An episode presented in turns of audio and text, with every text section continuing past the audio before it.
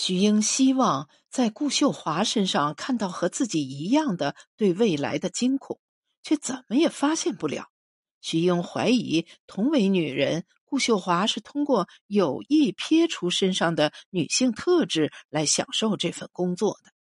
看上去，哪怕一辈子在百花园里干到死，顾秀华都甘之如饴。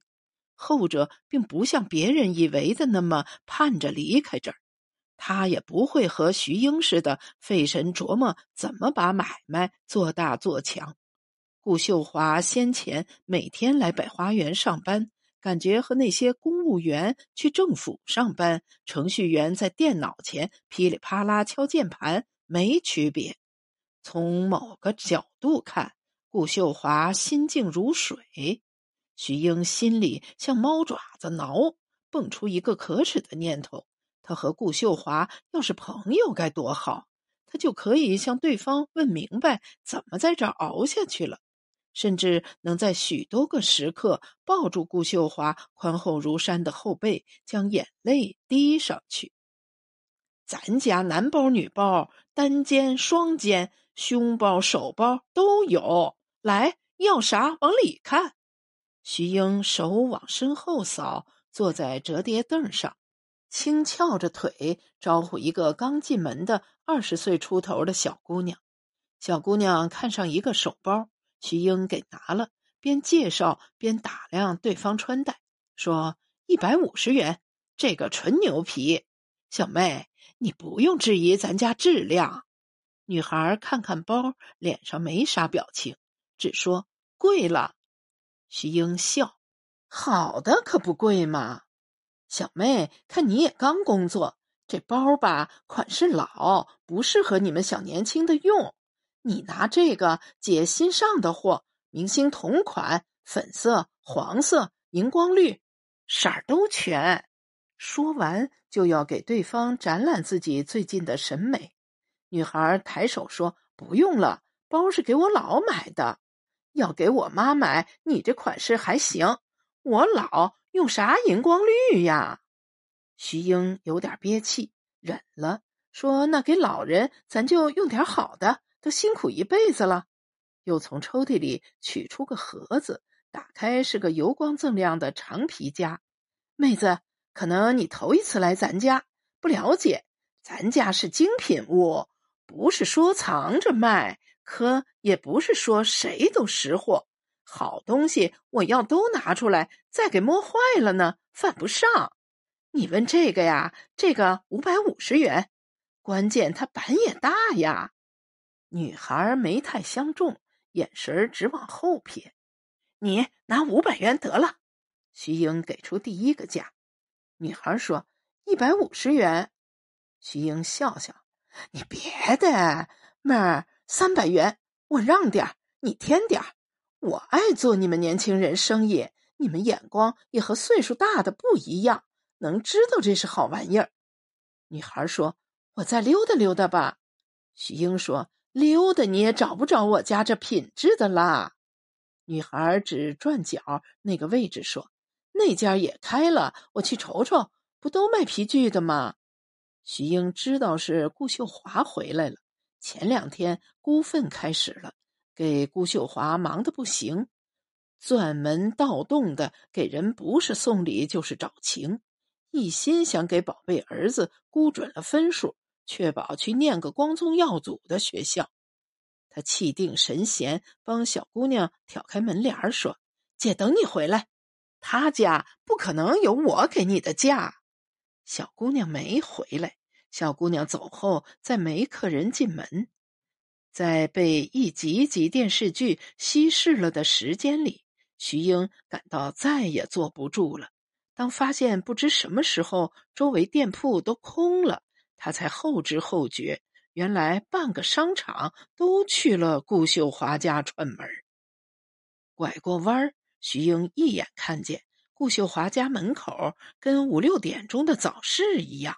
仿佛改卖物美价廉的鲜肉包子，货正一笼一笼的出屉，而围着的一个个脑袋上也都是举高了的塞钱递钱的手，顾秀华搞大甩卖，正以严重违背市场规则的价格，在百花园打出一场绝户仗，不断嚷着“别嚷”的顾秀华，在喜庆的气氛里难以周全，钱都数飞了，道谢的话则说不出个整句儿。小文和几个小姐妹的笑声也落在其间，从那些声音里，徐英听见了“寒门”“不义”。一鸣惊人和状元及第这些词儿，簇拥中的顾秀华笑着笑着笑出难听的哭声。她的哭如此有感召，让人群很快报以尊重的安静。不是给递纸巾，就是给捶后背的。那个刚还在徐英家店里的小姑娘，当得知顾秀华家出了状元后，眼里闪出飞星，崇拜的望着顾秀华壮硕的腰身。越蹭越近，顾秀华的眼泪也带动了徐英的情绪。回到店里，他一个人干坐。桌上小电视里最后一集刚演完，演员表在黑幕上正爬坡似的往上冒。徐英长舒一口气，知道这一下他再也斗不过顾秀华了。嗯，顾秀华要走了，跟着儿子去南方。能走就是翻身，顾秀华要翻身了。徐英自言自语：“怎么可能再回来呀？”到了约好的饭店，徐英脱下外套，露出别在里面忘了摘的塑料红花。对方指着他的胸部，很快把手势和眼睛挪开了，问：“上午有活动哈？”徐英低头把花取下。矜持的边喝茶水边回答：“是商场年终总结，表彰这半年的营业之星。对方是小文介绍的人，大徐英十五岁，在粮食局上班，离异，不带孩子。聊的不多，两人都顾着饭桌上的炒菜，你一块我一块，便是如此，还有许多凉在了盘里。对方起身结账。”回来时，给徐英拿上几个塑料袋，说：“你带回去热热，还能对付一顿。”徐英带上两包剩菜，把外套扎到腰上，在烈日里独自往商场回。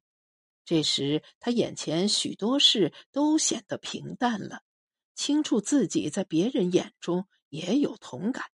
三十已到，过了这关，像过了人生所有关。从没人告诉过他，一辈子居然是这样。他站在路口等，两辆出租车经过，都空着，汤水似的从人面前趟过开走。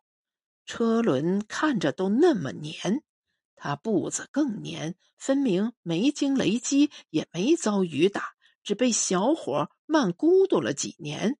几年下来，感到自己都被熬透了。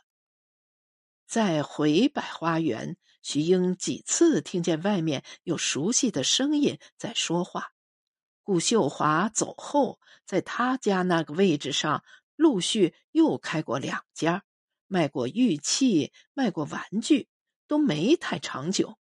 徐英好奇的出来看，看到前后走廊都空空无人，卖货的个个都缩在自家小格子里。和被冷光照着脸庞的塑料模特面面相对，人和模特身后的每扇玻璃窗上都结有雪花般复杂的灰，他一时分辨不出这里是夏还是冬，只有那个声音响在耳边，是分外亲切，给人生活里的真实感。找过去，居然真是离开了两年的顾秀华。正背对徐英，弓腰整理地上的货，几个货包被打开了口，里头还是熟悉的袜子、秋裤、卫衣、打底，也都还是顾秀华过去的品味，即充分照顾中老年女性市场。顾秀华多年来上货都能精准定位在和自己同龄的女性顾客眼光上，及穿用上。不必太出风头，但保暖保质量。徐英还记得过去自己如何一次次拿顾秀华的品味和自家店的品味对照，俏皮话张口就来，常逗的主顾也好，同行也罢，都被影响着一块儿去嘲笑顾秀华的眼界，仿佛谁再要去他家买什么东西，就是承认自己也眼光浅薄，脑子不活。徐英站了一会儿，想再说句俏皮话，酝酿半天，无声无息。顾秀华已把包里所有黑色袜子、白色袜子分成了两堆儿，跟掰苞米一样，区分出棒子和粒儿。侧回头，他也看着了徐英。徐英说：“姐回来了。”顾秀华直起身看他，才两年，顾秀华老了这么多，必是经了不少事。对着顾秀华一张大方脸上若有似无的笑意，徐英心里和顾秀华心里想的可能内容一致。顾秀华将笑抿得淡了，说话还是很爽快。咋了，英？看着没以前精神呢？徐英哼笑两声，两人一交上火，战斗气氛立马回温，感觉脊梁骨。又都硬了起来，脖子一挺，各自增高几厘米。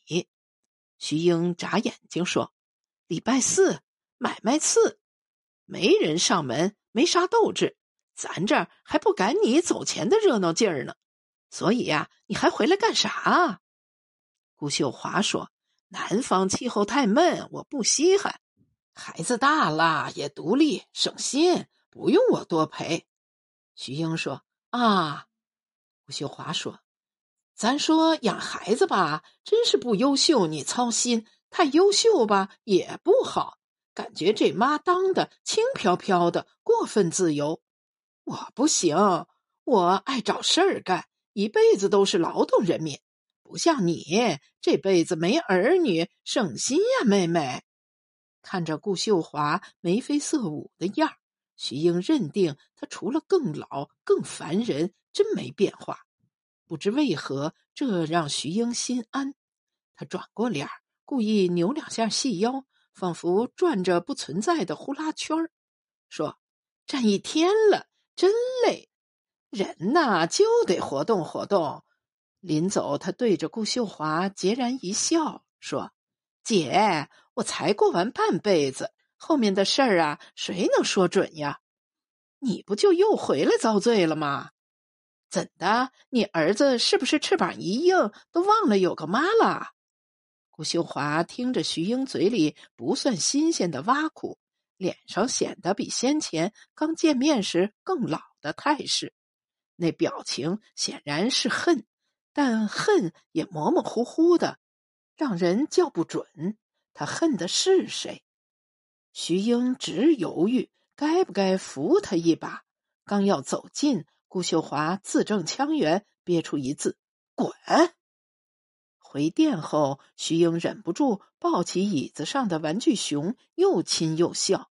瞥见镜子里的自己，正是副志得意满的小人嘴脸，但花枝招展，活得精神。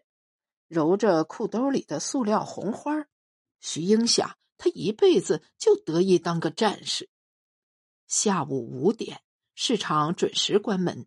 百花园属于小商品市场，不像其他大商场会开到入夜。夜晚一到，这里的花儿啊、朵儿啊，便早早睡去，消隐在妻子或母亲的身份里，至少也是谁家的女儿。每当傍晚。独自坐公交回家的徐英会在车上发着愣，想，在生活里他还和什么人存有关联？窗外是深蓝色的天，人影单薄的活动在一些矮楼前，在楼的外立面上贴挂着出队的白色广告、招租的红色横幅，那些数字都异常巨大，像一个个嫁不出去的老姑娘。在婚介所里大声报出自己的姓名、年龄、工作单位，徐英才想起白天相亲的事儿。下午和顾秀华斗完嘴后，小文打电话找他说，男方回去后表示挺满意的，只觉得徐英有点冷淡，而且人有点太瘦。他担心徐英是不是脾气不好，在百花园卖货的女的哪有好惹的呀？话似乎怎么也不会好好说，夹枪带棒，指桑骂槐，仿佛这就是沟通的礼貌了。他跟小文说：“的确，我很担心。”小文委婉的把意思转给徐英，让徐英收收脾气就行。对方很老实，很怕因为老实再受欺负。他就是被前妻给欺负惨了，脑袋绿的跟呼伦贝尔草原似的，颜色纯正不说，地域还广阔。这男人先前过得不易。徐英无可奈何的听着，笑中有叹息。自己前半生在情感上得来的也饱含难堪。落一身的疮疤，谁容易呢？在跟小文回话时，他声音不大，但坚决说：“能处，脾气我一时半会儿收不了，但我没有折磨人的爱好，这点儿他不用担心。他知道自己是想嫁了，但徐英也奇了怪了，发现他竟然也不想就此离开战斗过的地方。”顾秀华比他大十来岁，不是撞过南墙也回来了。徐英觉得他就属于百花园，不是不能属于别的地方，而是到了别的地方，他不再是徐英，顾秀华也不再是顾秀华。有些花儿是没法接种和移植的，但毕竟很多人都走了。小文跟老公一起搬去了浙江下面一个县。没说去做什么。同一排店铺里陆续走了一半的人，剩下的一半基本三天打鱼两天晒网，和顾客心情一样，拿百花园当消遣精神的地方。走过路过，闲了看看。徐英刚放下电话，相亲的男人给他发了信息，问晚上有空吗？一起用餐。他说话总不在点儿上。但心是好的。徐英见门口晃过一个人影儿，像大白天见着鬼影似的，赶紧起身叫：“来来，进来看！”顾秀华怪模怪样笑着，和徐英相遇在空荡的通道上，面面相觑。中午，整个一层就他俩订了饭，叫的米线泡在塑料袋里，用饭盒装好。一人一碗，坐在二楼最高一级台阶上，两人边吸溜边睥睨着脚下的安静，视线正对百花园大门。那里过冬时安下的几重棉布帘还没拆全，现在臃肿的挂在两侧。他们偶尔就抬头望，看谁还会来。徐英酝酿着，对于现在这样的特殊时刻，该说点什么好。也许他该和对方说点带歉意的话，也许话说出来便变了味道。他转向吃得一头热汗的顾秀华，再问了遍：“交实底吧，到底为啥回来的？”顾秀华嘴上都是红油，拿手背擦，巨大的两颗门牙和舌头交织一会儿，慢慢咽下一口米线。顾秀华脸上。当年与徐英战斗留下的抓痕仍在，不过已细微难见。他说：“我在那边找不着北，你明白那种早上睁眼看着钟表过去，却不知道该干点啥的感觉吗？我明白。躺床上我就想袜子、秋裤和皮带，想百花园里那股臭皮子的味儿。”徐英心里一动。轮到顾秀华问：“你呢？准备还在这儿干呀？”徐英说：“干，没跟你斗明白呢。”顾秀华将塑料袋系好，顺手帮徐英也收拾了。过会儿才笑：“就你斗明白我？”徐英没说话，两人没什么好说了。两袋吃过的剩饭都抓在顾秀华手里，被他拿着走下台阶儿。准备扔到外头垃圾桶里，望着眼前空落了的大环境，好些感受是从梦中带出的，只能属于梦的聒噪、热闹、沸腾。红火不在，花儿四散。梦从未被收走，尽管落在命运前头，它注定是颗送死的卒子。徐英突然笑起来，想招呼顾秀华快回，好分享当下这种没头没尾却终于清晰了的感受。他想说：“姐，咱俩其实不早被别的对手给双双斗败了吗？”短篇小说《百花杀》，作者杨之涵，选自《当代》二零二二年第三期。作者简介：杨之涵，女，一九九四年生，作品见《人民文学》《上海文学》《花城》等刊，并被本刊及小说选刊选载，曾获豆瓣阅读征文大赛最佳人物奖、萧红青年文学奖等奖项。现为中国作家协会会员，居杭州。